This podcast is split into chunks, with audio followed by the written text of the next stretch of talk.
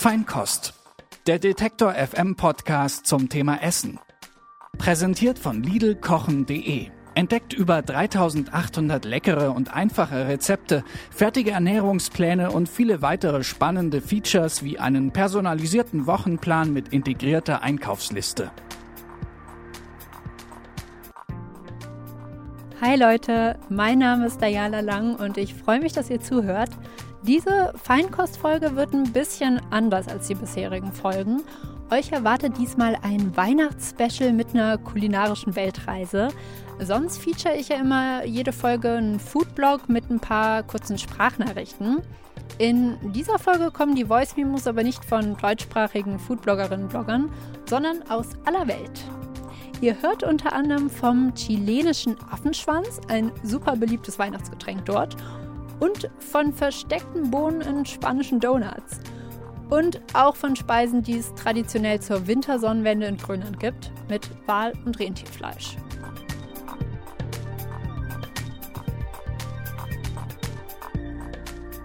Kennt ihr das auch an Weihnachten? Die Schwierigkeit mit dem Essen allen Wünschen gerecht zu werden. Gut, dieses Jahr feiern die meisten wohl im kleineren Kreise, aber an Weihnachten kommen ja trotzdem unterschiedliche Generationen und Wünsche zusammen. Wenn dann zum Beispiel die Großeltern unbedingt Fleisch essen wollen, die Tante vegetarisch bevorzugt und die Enkelin Veganerin ist, gar nicht so leicht, da ein Essen zu finden, mit dem alle glücklich sind. Wie das gelingt, hört ihr in dieser Feinkostfolge von Alicia Lehle. Sie ist Redaktionsleiterin des veganen vegetarischen Rezepte-Magazins Slowly Veggie.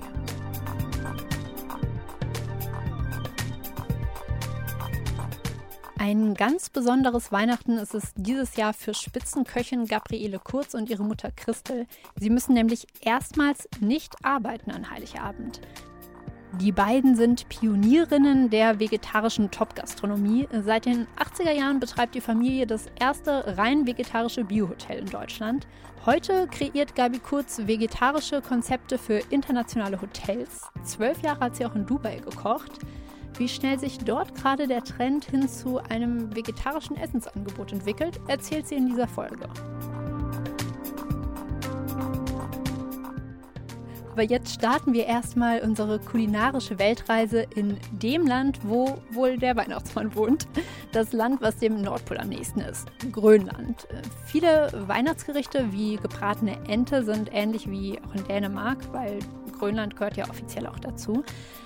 Die traditionellen grönländischen Gerichte werden vor allem zur Wintersonnenwende gegessen. Das hat mir Vivi erzählt. Sie stammt aus der grönländischen Hauptstadt Nuuk. Hallo gut, Vivi nuasinni miataqarpunga nuummingaannerlungalu kalaallit nunaanniit. Before Christmas and Christianity came here to Greenland for almost 300 years ago, um, Greenlanders had this tradition of having a feast on on the shortest day of the year, which is the 21st of December. And that is where I invite all friends to have a feast that we call Ullukinnok, which means the shortest day of the year. Vivi hat ein paar Lieblingsgerichte, die sie da gerne serviert. One of the main dishes or delicacies that I put up is matek, which is raw whale skin, and it kind of tastes like if you have tasted avocado. Like it doesn't taste of much, but is it is kind of hard and but also very um, fresh. It smells a bit, but the taste is not the same as the smell. And also, we have lots of dried meat in terms of reindeer, um, whale meat, seal meat, which is dried either during the winter or during the summer. We also have dried fish. All the dried uh, meat and fish are hard to um, chew, so it takes a bit of a long time. Das Wichtigste ist Vivi aber einfach das Zusammensein. So for me, Christmas is also really sharing the food together, whether we like the more um, European or the traditional Greenlandic food. But it's the sharing and spending time with family that I really look forward to. Übrigens, alle internationalen Weihnachtsgerichte, die ich in dieser Folge feature, findet ihr auch nochmal zum Nachlesen auf Social Media. Rund um die Weihnachtsfeiertage posten wir die auf der Instagram- und Facebook-Seite von Detektor FM. Das ideale Weihnachtsessen. Niemand hat am 24. Stress in der Küche und allen schmeckt es. Und trotzdem gibt es vielleicht ein bisschen was Besonderes, das wir nicht jeden Tag essen. So stelle ich mir zumindest den Best Case beim Familienweihnachtsessen vor. Alicia Lele ist Redaktionsleiterin des vegan-vegetarischen Magazins Slowly Veggie und liest dafür jede Menge Rezepte. Alicia, an Weihnachten kommen in vielen Familien sehr verschiedene Interessen zusammen.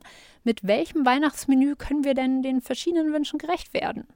Also ich glaube wirklich, dass es gar nicht so einfach ist, allen Wünschen gerecht zu werden. Und ich glaube, von Anfang an ist es dann wirklich sehr, sehr wichtig, zu überlegen, herrschen da immer große Traditionen und äh, will man an dieser Tradition festhalten. Und dann, glaube ich, muss man da so ein eigenes, ja, so ein Puzzlesystem oder so ein Baukastensystem ähm, einfach, ja, das ist dann eigentlich, glaube ich, die richtige Lösung, dass man sagt, man hat wirklich eine Basis und an der arbeitet man sich drum herum. Und wenn es jetzt, wie du meinst, aber halt Traditionen in der Familie gibt, die Fleischgerichte involvieren, wie Bratwürste, Rouladen, Braten, was können wir da machen? Also wenn man wirklich zum Beispiel, glaube ich, auf Fleisch steht oder halt die, die, ein Großteil der Familie Fleisch isst, dann äh, vielleicht überlegen, ob, ob jemand auf Fleischersatzprodukte tatsächlich zurückgreifen will, also sowas wie vegane Würste oder kann ja auch sein, also es ist nicht jeder ein Fan davon und äh, an sich finde ich es auch immer noch viel, viel spannender, eben Gemüse ja, in Szene zu setzen oder Getreide in Szene zu setzen und eben nicht auf Fleischersatzprodukte zurückzugreifen. Voll, voll, ja, gebe ich dir total recht. Äh, hast du da eine konkrete Idee? Also was vielleicht auch Familienmitgliedern gut schmecken könnte, die halt gern Fleisch essen und es deftig mögen? Also eine schöne Alternative oder eine schöne Idee ist eigentlich ein veganer Nussbraten. Also nicht nur, dass man sofort was ein Gericht für alle hat sozusagen. Ich habe jetzt zum Beispiel einen äh, Nussbraten im Kopf, der wird mit äh, Rosenkohlpüree auch noch gereicht. Also da hat man dann halt keine richtige Bratensoße, sondern so ein schönes Püree, Püree so eine Art Mousse, was das Ganze noch mal ein bisschen saftiger macht. Aber ein Nussbraten ist eigentlich, ähm, ja, da kommen eigentlich ganz viele Nüsse rein. Also es kann sein Sonnenblumenkerne, Leinsamen, tatsächlich Walnüsse oder Mandeln. Und ähm, die werden dann eben gebunden. Also es kommt eigentlich alles in eine Kastenform sozusagen und das wird ideal vorbereitet und das kommt in den Ofen und dann ist es eigentlich auch schon fertig. Und je nachdem, wie lange man diesen Braten backt, desto saftiger oder trockener wird er dann. Hm, klingt richtig gut, finde ich. Wie sieht das denn aus? Schon so ein bisschen bratenähnlich? Es sieht aus wie so ein, äh, eher wie ein Vollkornbrot, wie ein Kasten Vollkornbrot. So sieht es am Anfang aus. Also ich glaube, die Optik ist jetzt vielleicht auf Anhieb nicht für jeden äh, das, was er sich unter einem Braten vorstellt, aber ähm, es schmeckt wirklich super, super lecker. Und ich finde ja sowieso in der pflanzlichen Küche sind Gewürze und Kräuter super wichtig und gerade bei so einem Braten, der eben hauptsächlich aus Nüssen und Saaten besteht, äh, kann man eben dadurch noch einen ganz schönen würzigen Touch mit reinbringen. Hast du denn noch weitere Tipps für Gerichte, mit denen alle glücklich werden und die vielleicht dazu auch noch stressfrei an Weihnachten sind? Ja, also ich glaube, dass zum Beispiel, was ja auch super beliebt ist an den Feiertagen, Raclette, ist halt eine sehr, sehr einfache Variante, sage ich jetzt mal, weil man natürlich, also weil einfach jeder in seinem Pfännchen arbeitet. Also da würde ich einfach so viele pflanzliche oder ja vegetarische, vegane Möglichkeiten auf den Tisch stellen, dass, dass sich einfach jeder bedienen kann. Also ja, von jeglichem Gemüse wie Süßkartoffeln oder Maroni, vielleicht noch äh, vegane Käsealternativen, Marinaden, Soßen. Also das würde ich sowieso alles schon mal auf den Tisch stellen. Und dann ist es ja relativ üblich, dass man auf dem Raclette hat man ja meistens noch so eine, so eine Bratoption und da ähm, können dann eben Flexitarier ihr Fleisch, ihre Scampi oder ihren Fisch grillen und äh, Veganern und Vegetariern würde ich da einfach mal ganz klassisch zu Tempeh äh, raten. Also das ist wirklich ganz spannend. Das sind ja fermentierte Sojabohnen, die dann in so einem Block gepresst werden.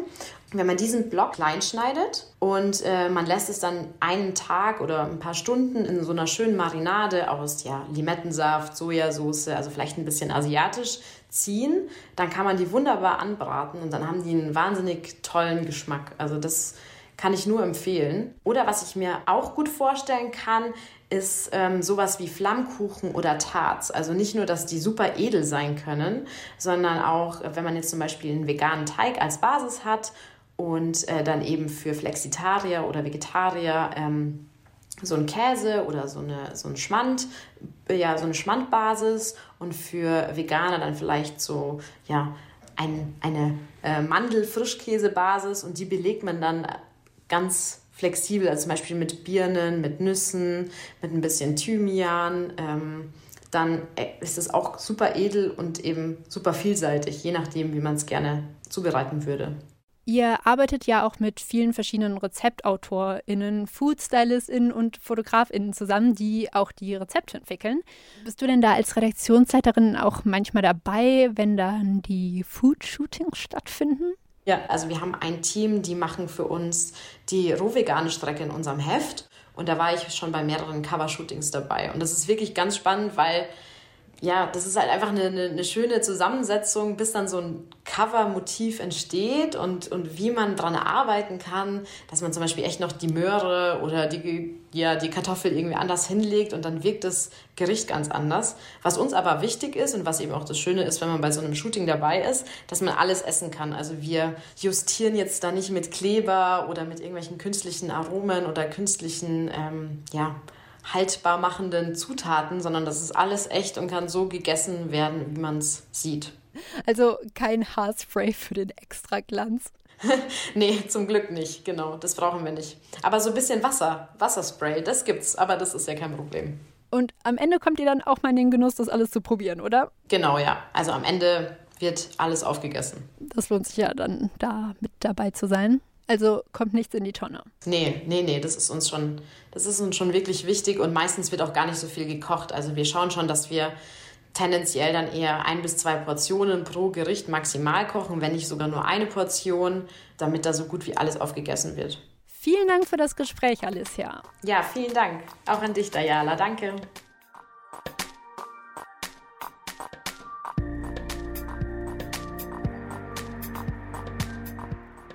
Fand Alissas Ideen zu Weihnachtsgerichten super, die easy für alle sind, egal ob vegan, vegetarisch oder fleischessend.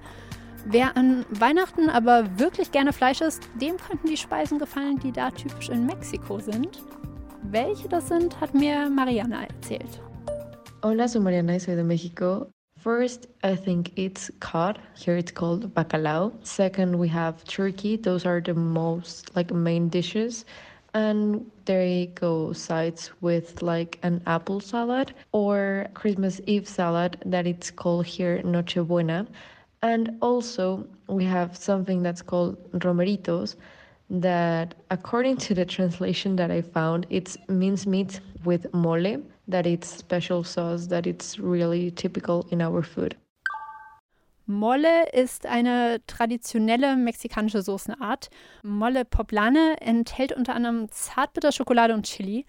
Weihnachten ist für Mariana dieses Jahr ein bisschen anders. This year for Christmas, I'm gonna be spend it with my grandparents and my mom, most probable, and we're gonna be locked up in our house. And probably we'll just watch some fireworks but not do anything special because the lockdown here it's gonna be a little bit harder i guess on christmas eve. So i don't think we can do so much this year but i am looking forward for the food most probably turkey because i'm quite a picky eater so that's what i always eat on christmas. So merry christmas everyone Reisen wir mal ein bisschen weiter in den Süden, nach Chile. Auch dort gibt's Weihnachten Truthahn, zumindest bei Jimenas Familie.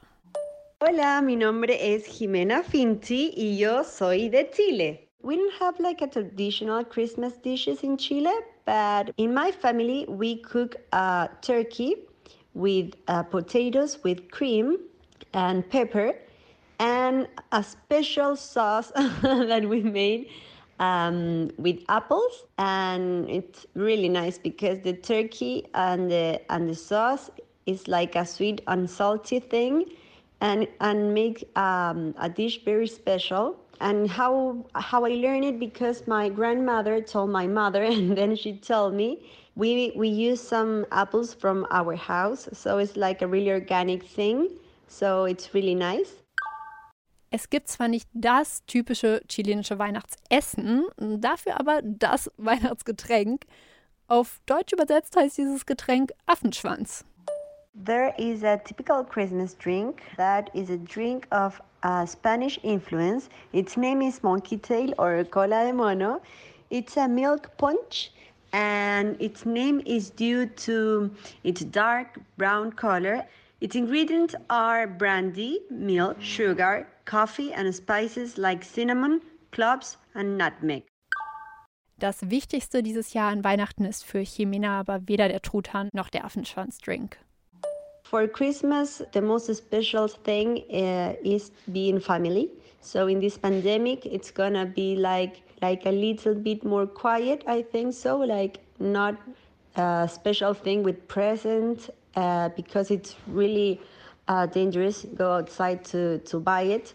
So we decided to make like like a little quiet thing but really special with the things that we eat always the turkey the applesauce and the potatoes with cream and pepper. Cheers from chile. Saludos. Que estés muy bien. So wir bleiben auf der südhalbkugel aber wechseln mal den kontinent Morgan aus Namibia feiert Weihnachten dort entspannt bei 30 Grad. Hello, my name is Morgan and ik is van Windhoek, Namibia. A favorite Christmas food of mine has to be my mom's signature macaroni salad because it seems to get better every single year. And for dessert, I vouch for my stepmom's super soft and moist chocolate cake. And of course, a barbecue because we're Namibian as well as a myriad of vegetable salads. Drinks we consume apart from alcoholic beverages are ontaku, a traditional drink made of maize meal. Ein Getränk aus einer Art Maismehl hatte ich vorher noch nie gehört und ähm, Morgan hat mir deshalb mal genauer erklärt, was das für ein Drink ist. Ontaku is prepared with mahangu flour similar to corn flour. The three main constituents of this drink are the mahangu flour, sugar, and water. This drink is brewed for over a day or two to allow the flavors to marry. Now one can describe the texture of this drink as grainy and or sand-like, but I assure you it is a very delicious drink and definitely a crowd favorite. Und den Drink kann sich morgen dann grillend am Pool können. Now Christmas in Namibia is generally hot. So you'd find myself and my family in Swakopmund, positioned around a swimming pool or around a barbecue because food generally brings us together. A favorite memory of mine would be preparing dumplings with my granny because the stories that she shares are very entertaining as we prepare the dumplings. Now, Christmas this year is looking very different because of the pandemic. I know for a fact that my family will be sanitizing every two seconds and wearing masks as they practice their civilian responsibility. It will be very full because we haven't seen each other in almost 10 months.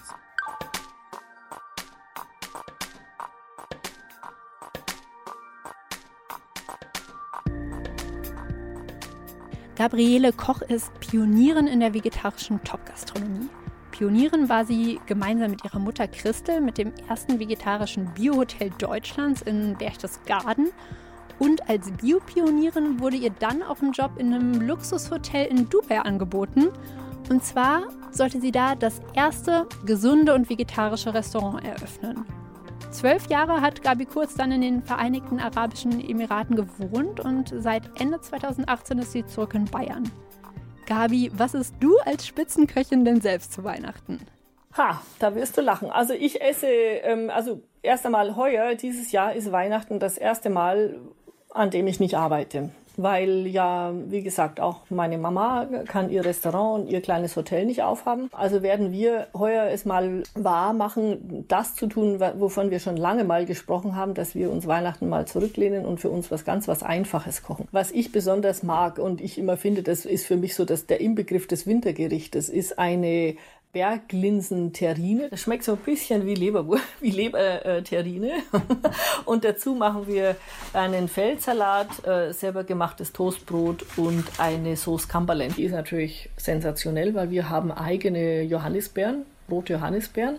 Kannst du noch mal für alle kurz erklären, was genau ist in der Sauce Cumberland? Da kommt rohe Johannisbeeren aus dem Tiefkühler, weil von, aus dem eigenen Garten, die haben wir jetzt einfach tiefgekühlt. Dann kommt eine Handvoll Preiselbeeren dazu, die sind auch tiefgekühlt, die hat man im Herbst idealerweise gekauft. Dann etwas Agavendicksaft, ein bisschen abgeriebene ähm, Orangenschale, ein bisschen Orangensaft von einer Bio-Orange logisch und ein bisschen geriebener frischer Meerrettich.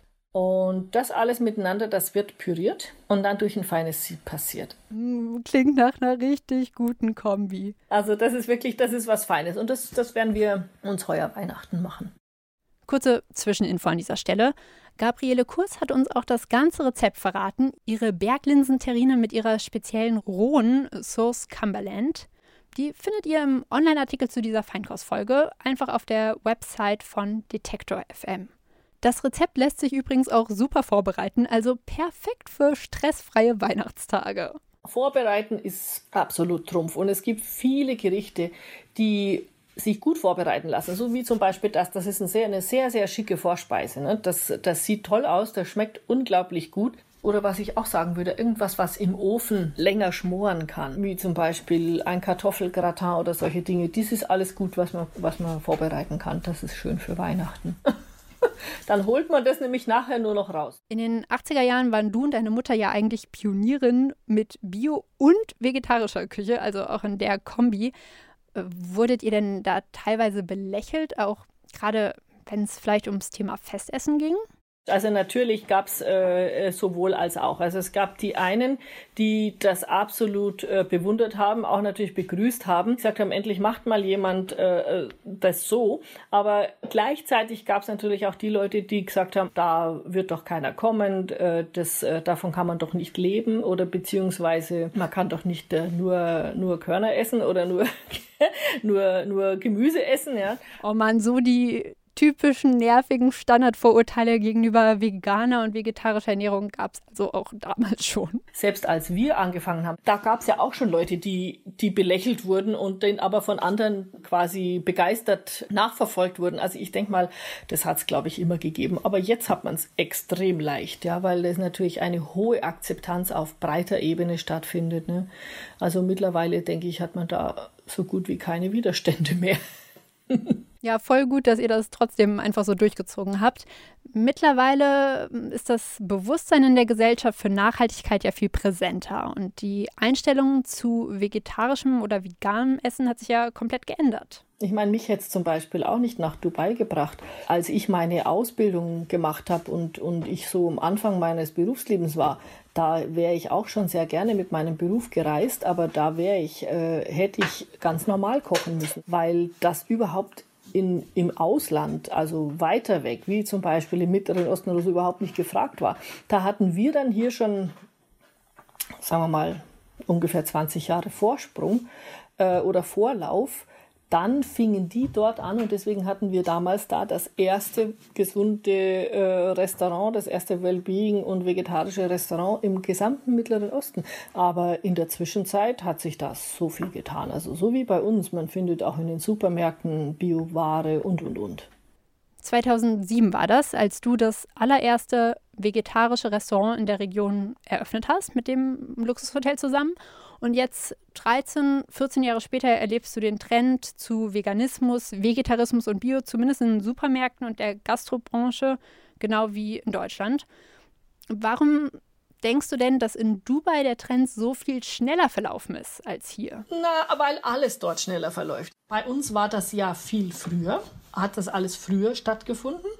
Und da sind die Dinge, da war die Welt noch nicht miteinander so vernetzt. Das ist mal das eine. Ja, jetzt läuf, laufen Dinge ja hier auch viel schneller. Aber ähm, Dubai oder die Emirate im Speziellen, die sind natürlich ähm, die, die haben wirklich den Schnellgang einge, eingeschaltet bei allem, ja. Die haben, wenn man sieht, wie, wie jung ähm, das Land eigentlich ist oder die diese Zusammen, der Zusammenschluss der Emirate, das sind jetzt erstmal gerade, äh, äh, sind noch keine 50 Jahre. Ja. Und inwiefern hat dich eigentlich der Aufenthalt in Dubai kulinarisch inspiriert? Für mich hat der Aufenthalt in Dubai natürlich auch sehr, sehr viel äh, kulinarische Einsichten gebracht. Es gibt da ja auch ähm, einen wunderbaren Melting Pot von den verschiedensten äh, Küchen. Äh, abgesehen von der arabischen natürlich gibt es dort auch alles, was das Herz begehrt an indischer Küche, an asiatischer Küche. Ähm, da kann man sich so inspirieren lassen, auch was den Umgang mit Gewürzen angeht, der ist dort sehr viel schwungvoller als das, was wir so kennen. Und natürlich gibt's ähm, ganz wunderbare Dinge, die ich von dort äh, mitgenommen habe. Also zum Beispiel einfach nur, um, um eines zu nennen, Satar oder Granatapfelmelasse und solche Dinge, die sind halt wirklich ganz, ganz wunderbar äh, auch in unserer Küche einzusetzen. Und natürlich hat mich das ähm, dermaßen inspiriert, dass ich natürlich auch jetzt sehr viel schwungvoller würze als früher. Durch dein kulinarisches Beratungsunternehmen hast du ja Kontakte nicht nur nach Dubai, sondern auch zu Kunden aus der Hotel- und Gastrobranche weltweit. Wie erlebst du das in anderen Ländern? Wie sich dort die Einstellung gegenüber vegetarischen und veganen Optionen geändert hat? Ich arbeite halt viel mit internationalen Ketten. Ich habe jetzt kein, kein Haus, das jetzt nur an einem Ort ist, ja, oder in einem Land ist. Also ich stelle also jetzt schon fest, äh, da kann, ist vielleicht jetzt nicht so, so repräsentativ für ein Land jetzt in dem Sinne.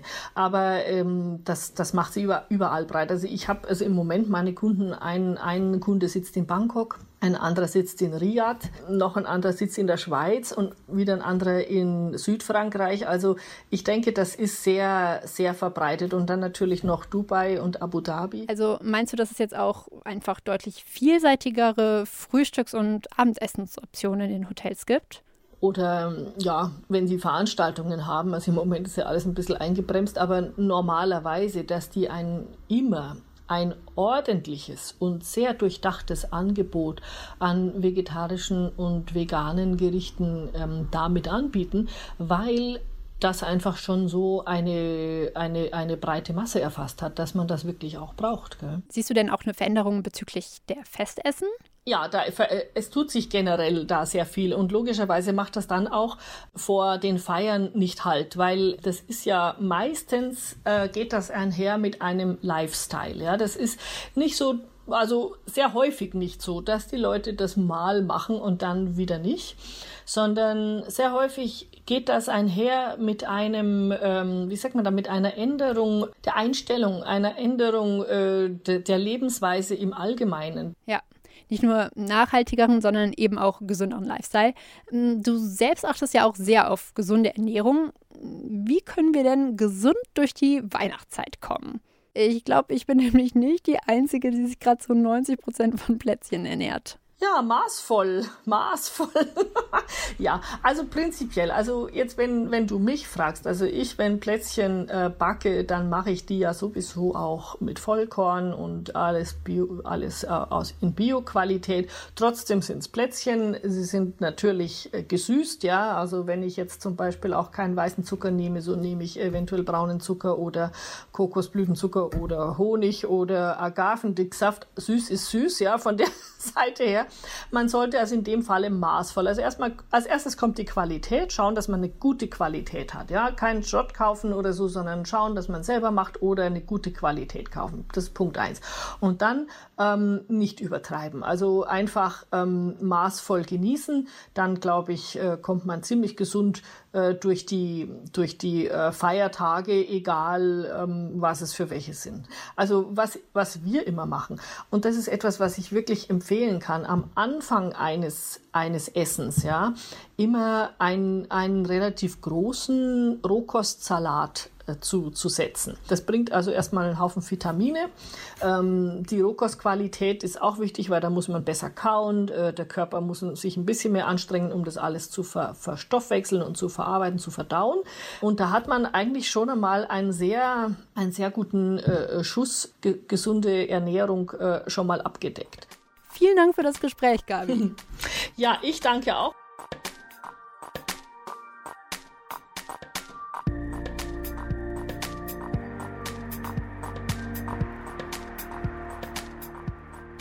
Auf der kulinarischen Weltreise diese Folge sind wir ganz schön gut rumgereist, würde ich sagen. Für alle, die Fisch lieben, habe ich jetzt noch eine Weihnachtsinspiration von Maria aus Russland. Die gibt's aber noch nicht am 24.12.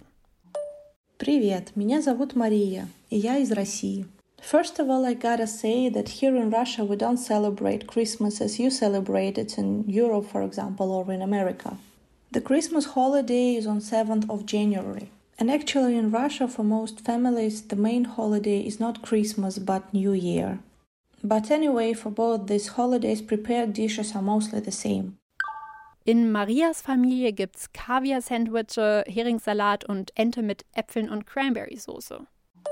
I really like this roasted duck with apples and cranberry sauce that my mother makes every year. However, the dressed herring I like the most. The recipe is pretty simple. You will need a pickled herring, boiled potatoes, carrots, beetroots, onions, and mayonnaise. I like the mixed taste of salted herring and boiled vegetables. But I have to say that this taste doesn't come from the childhood because I didn't like all kind of fish when being small. Even though the recipe is pretty simple, I don't make it on my own because I really like the way my mom does it. I'm looking forward to coming back home for holidays, but unfortunately, I guess that this year we won't make a big party with all the relatives because of the pandemic. But thank God we all have Skype to communicate with each other. Maria hat übrigens gerade ihre Facharztausbildung in innerer Medizin beendet und mitten in der Pandemie angefangen, in St. Petersburg zu arbeiten. Jetzt kommt der größte Kontrast zwischen zwei Weihnachtsessen. Nach dem russischen Heringssalat hören wir von Roberto aus Spanien sein liebstes Weihnachtsgericht und das ist Roscón de Reyes. Die spanische Donut-Variante. Hola, soy Roberto Hernández y vengo de Madrid, España. Roscón de Reyes ist eine Art von so Donuts, so ein riesiger Donut mit äh, Sahne und ich kann das machen. Ich habe das Rezept von meinem Vater gelernt. Mein Vater ist Koch, der hatte immer in einem Restaurant gearbeitet. Jetzt wegen Corona ist das Restaurant leider momentan geschlossen. Aber das Rezept ist relativ leicht. Man muss nur eine Mühle machen. Die Mühle ähm, mit Hefekrummel, danach Milch und einen Löffel Zucker glatt ruhend und alles zudecken und einen warmen Ort einfach gehen lassen. Danach ähm, mit Rum, Mantel und Milch einen glatten Tag machen. Und in einem Donut wird dann eine Krippenfigur versteckt, in einem anderen eine Bohne. Roberto hat es meistens geschafft, irgendwie den mit der Krippenfigur zu finden. Die Story und Bedeutung der Figur hat er mir erzählt.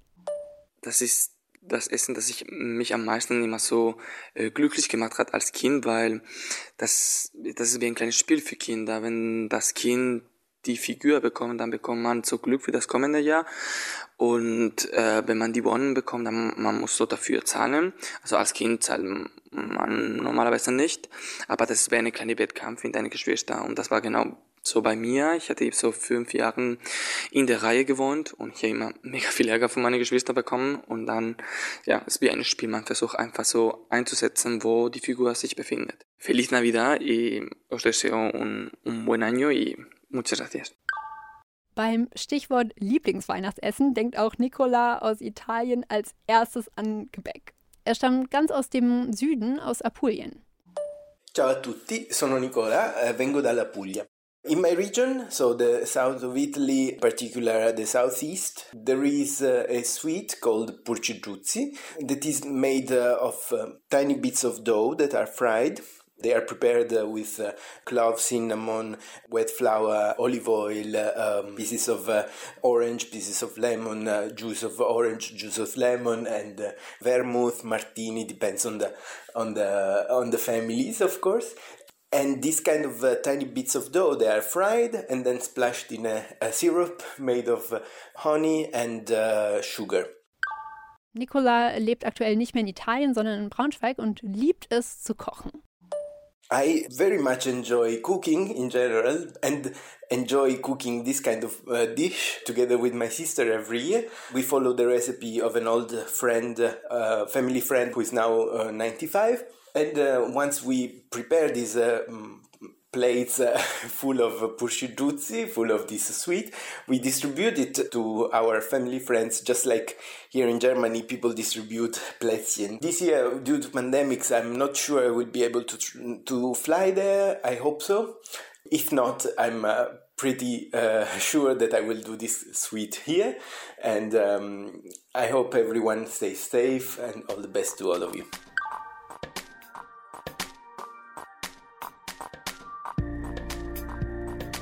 Ich glaube, jetzt habt ihr wirklich genügend Inspiration fürs Weihnachtsessen. Raclette, Flammkuchen oder Tarts als Go-To-Rezept, wenn viele verschiedene Wünsche unter einen Hut gebracht werden müssen. Süße und herzhafte Weihnachtsgerichte aus aller Welt und leckere Getränke, auch wenn sie crazy Namen wie Affenschwanz tragen. Die Rezepte zu allen internationalen Gerichten, die ihr hier in den Sprachnachrichten gefeatured wurden, findet ihr, wie schon gesagt, rund um die Weihnachtsfeiertage auch nochmal auf der Instagram- und der Facebook-Seite von Detektor FM. Vielen Dank, dass ihr zugehört habt. Wenn es euch gefallen hat, abonniert den Podcast gern und bei Feedback oder Themenwünschen einfach eine Mail an kontakt.detektor.fm schicken. Ciao, macht's gut, bis zur nächsten Folge in einem Monat dann. Feinkost. Präsentiert von Lidlkochen.de